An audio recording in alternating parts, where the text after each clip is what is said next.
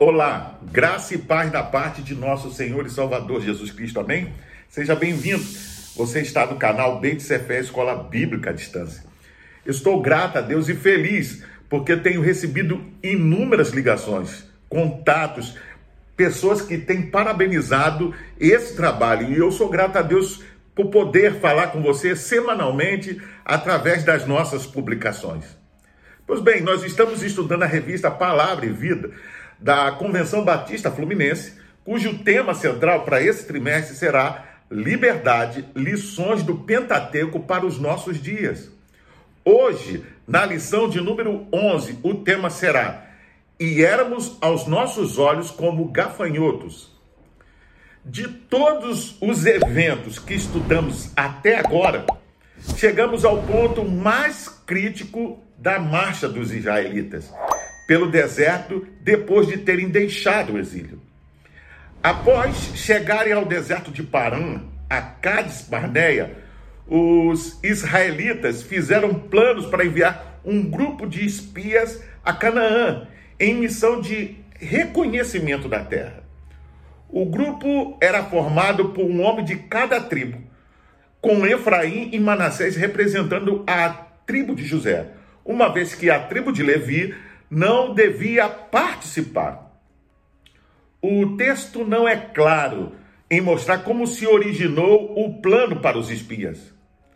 O relato de Deuteronômio capítulo 1, verso 22, dá a entender que o povo insistiu em que se fizesse primeiro um reconhecimento da terra e de seus moradores, e isto de certa forma nos indica o pedido surgiu por relutância em aceitar o plano ou os caminhos de Deus que tinha sido estabelecido para eles.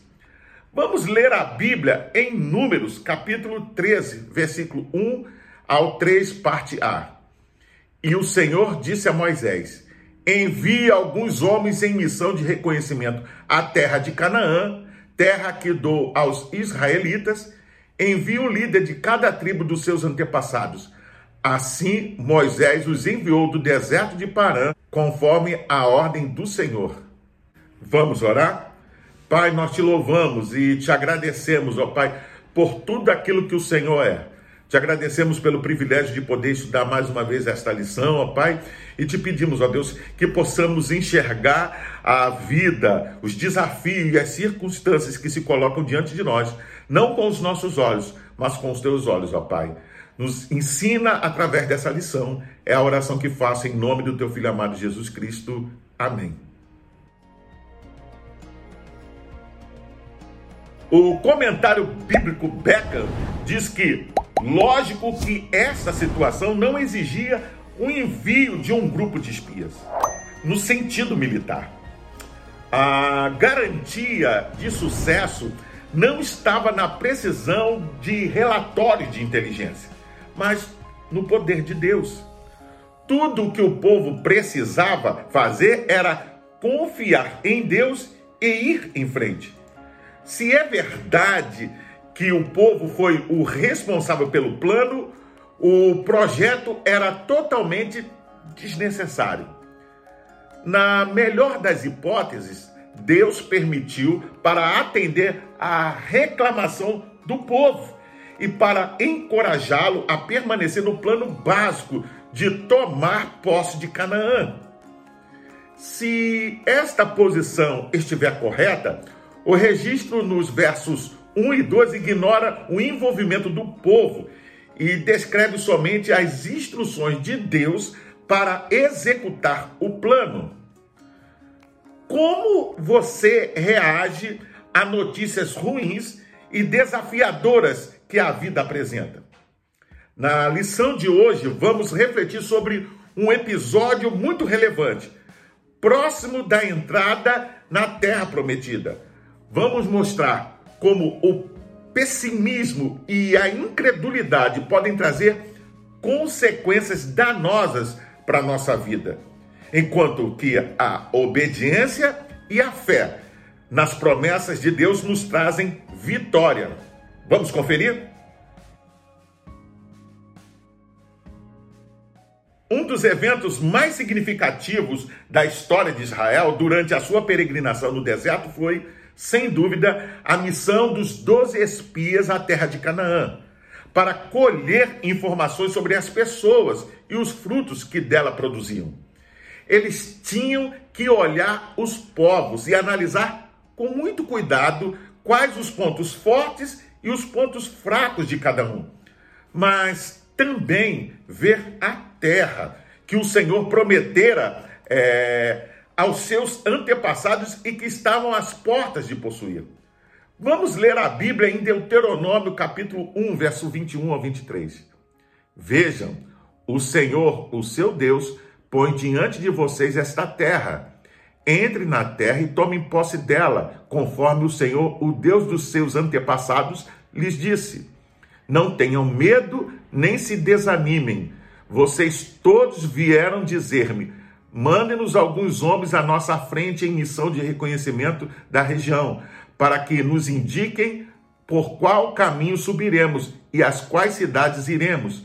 A sugestão pareceu-me boa, por isso escolhi doze de vocês, um homem de cada tribo. O comentário bíblico de Matthew Henry diz o seguinte: podemos perguntar assombrados porque o povo de Israel esperou 40 dias o retorno dos seus espiões, quando estavam prestes a entrar em Canaã.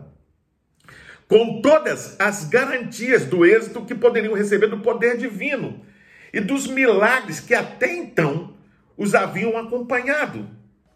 Porém, desconfiaram do poder e da promessa de Deus.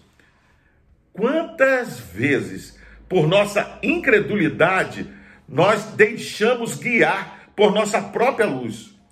Os mensageiros regressaram finalmente. Os israelitas são justamente deixados à mercê desta tentação de confiar nos juízos dos homens quando deveriam ter confiado na palavra de Deus.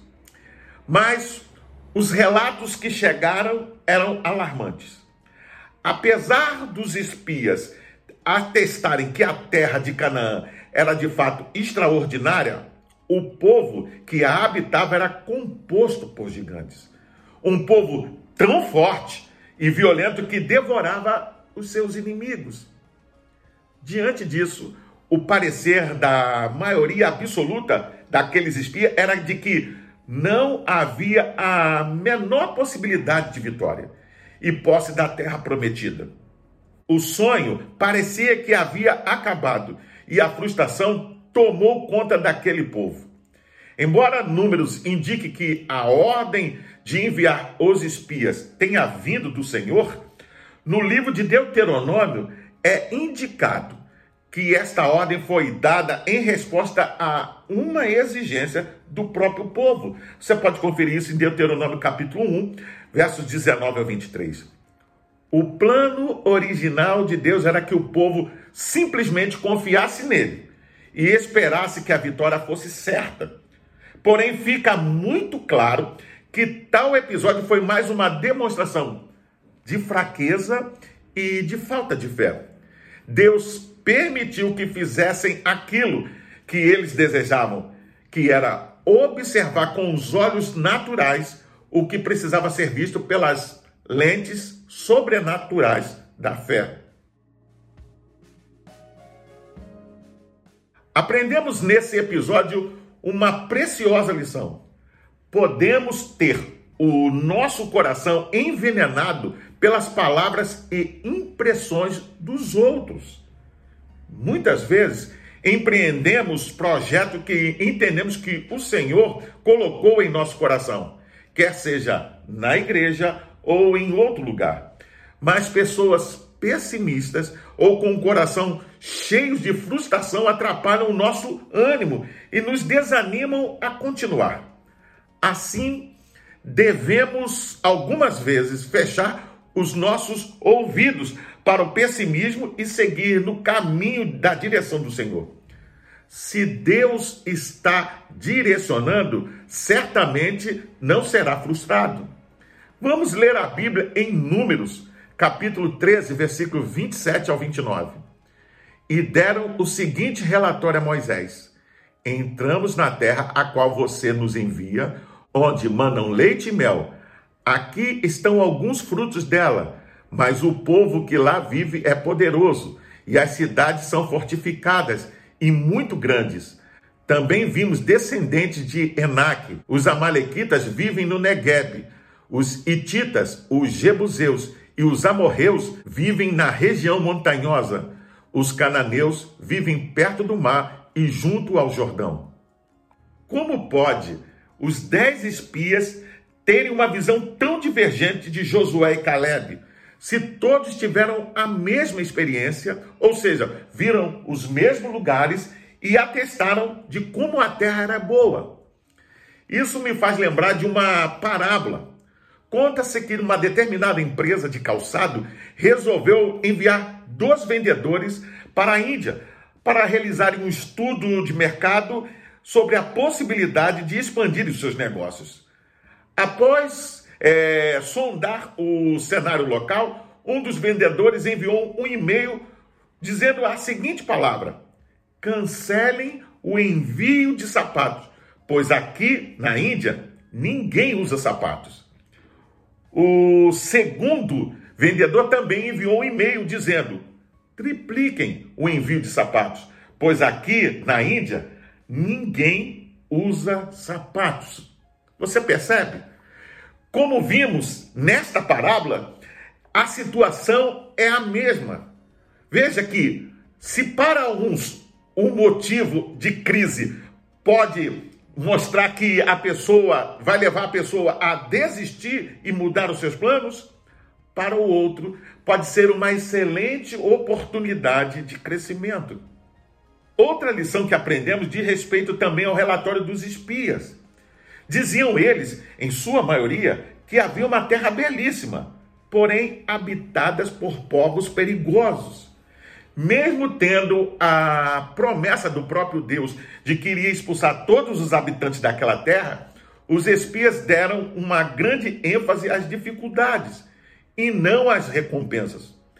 É muito comum as pessoas darem ênfase às coisas ruins que acontecem em suas vidas e se esquecerem das bênçãos e das promessas de Deus. Como servos do Senhor, temos a vitória garantida. E isso deve nos trazer uma enorme esperança. Não há, portanto, razão em compreendermos a vida pelos olhos pessimistas, mas sermos gratos a Deus pelas enormes bênçãos derramadas em nossas vidas. Como bem compôs o poeta sacro, conta as bênçãos, conta quantas são recebidas da divina mão. Uma a uma, dize-as de uma vez, hás de ver surpreso quanto Deus já fez. O resultado dos relatórios e da incredulidade por parte de dez deles causou uma terrível rebelião de todo o povo para com Moisés, de modo de que eles recusaram a continuar nos preparativos para entrar na terra. Por essa razão, eles receberam um severo juízo de Deus, condenando o povo a 40 anos de peregrinação pelo deserto. Esses 40 anos correspondiam aos 40 dias que esses espias levaram na missão. Você pode conferir isso em Números 14, verso 34. Podemos observar, porém, que esse período, na realidade, é um arredondamento uma vez que o número exato da peregrinação no deserto foi de 38 anos. Você pode conferir isso em Deuteronômio capítulo 2, verso 14. Mas nem todos os espias duvidaram da promessa de Deus. Dois dentre os dez espias, Josué e Caleb, foram na contramão da incredulidade dos demais expressaram total confiança na vitória de Israel perante os seus inimigos. Diferentemente dos outros espias, eles visualizaram a terra prometida da perspectiva divina e compreenderam que Israel tinha totais condições de prevalecer. Os outros dez espias até deram um relatório preciso e verdadeiro aos olhos humanos, porém não vislumbraram a vitória que Deus concederia. Somente Josué e Caleb vislumbraram o êxito que teriam por causa da fé que eles tinham. Números 14, verso 8 e 9. Vamos ler a Bíblia em Números 14, versos 6 a 9. Josué, filho de Nun, e Caleb, filho de Jefoné, dentre os quais haviam observado a terra, rasgaram as suas vestes e disseram a toda a comunidade dos israelitas: A terra que percorremos em missão de reconhecimento é excelente. Se o Senhor se agradar de nós, ele nos fará entrar nessa terra, onde manam leite e mel, e a dará a nós. Somente não sejam rebeldes contra o Senhor, e não tenham medo do povo da terra, porque nós os devoraremos como se fosse pão a proteção deles se foi, mas o Senhor está conosco. Não tenham medo deles. Josué e Caleb estavam com a mente focada em Deus e na resolução do problema, e não no problema em si. Por isso estavam tão animados e entusiasmados. Eles perceberam que uma grande oportunidade estava à sua frente e o poder de Deus estava à disposição dos filhos de Israel, a fim de fazer aquela oportunidade tornasse uma realidade. Por essa razão, aqueles dois valorosos homens foram premiados por suas respectivas atitudes de fé e obediência, pois viveram o suficiente para conquistar e entrar na terra prometida, por manterem os olhos fixos nas promessas de Deus e não nos obstáculos do caminho. Você pode conferir isso em Números 14 e 30 números 26, do 64 ao 65, e 32, verso 11 e 12. Josué e Caleb mostraram a verdadeira fé, enquanto os outros dez somente enfatizaram as dificuldades. A incredulidade sempre vê os obstáculos, enquanto que a fé sempre vê as oportunidades. Que lição maravilhosa podemos aprender com esses servos do Senhor. Perseverar é sempre muito difícil diante das circunstâncias adversas, ainda mais quando os prognósticos são difíceis de suplantar. É justamente aí que a fé resplandece como uma luz em meio à escuridão. Quando não existe possibilidade de vitória aos olhos humanos, se o projeto é do Senhor, poderemos caminhar segundos rumo a vitória. Josué e Caleb enxergaram o quão era maravilhoso a terra prometida e direcionou os seus pensamentos e ações como combustível para a grande empreitada.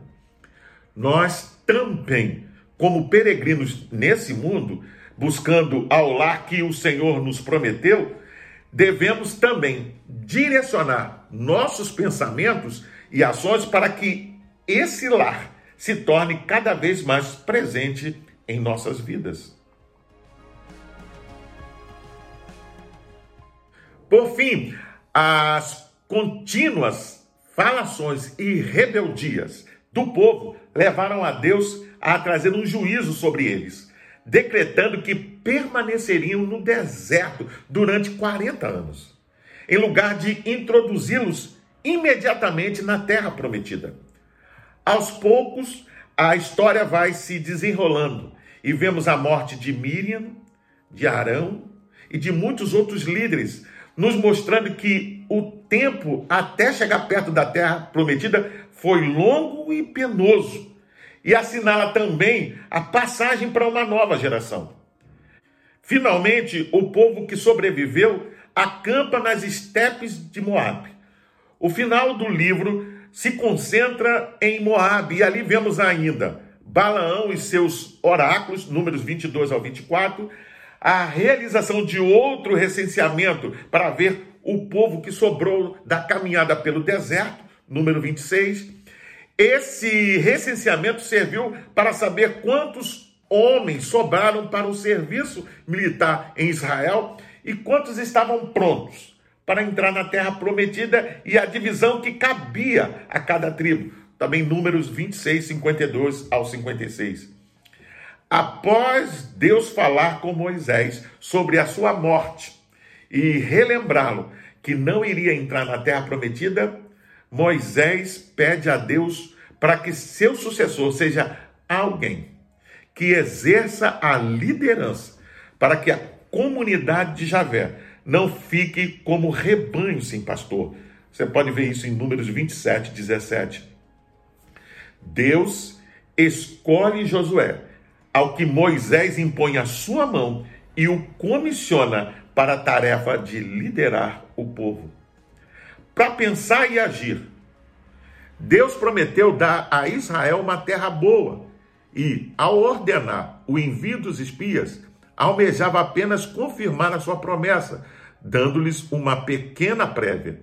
Infelizmente, o que devia ser antes uma grande bênção para todo o povo transformou-se num teste que veio a expor sua falta de fé.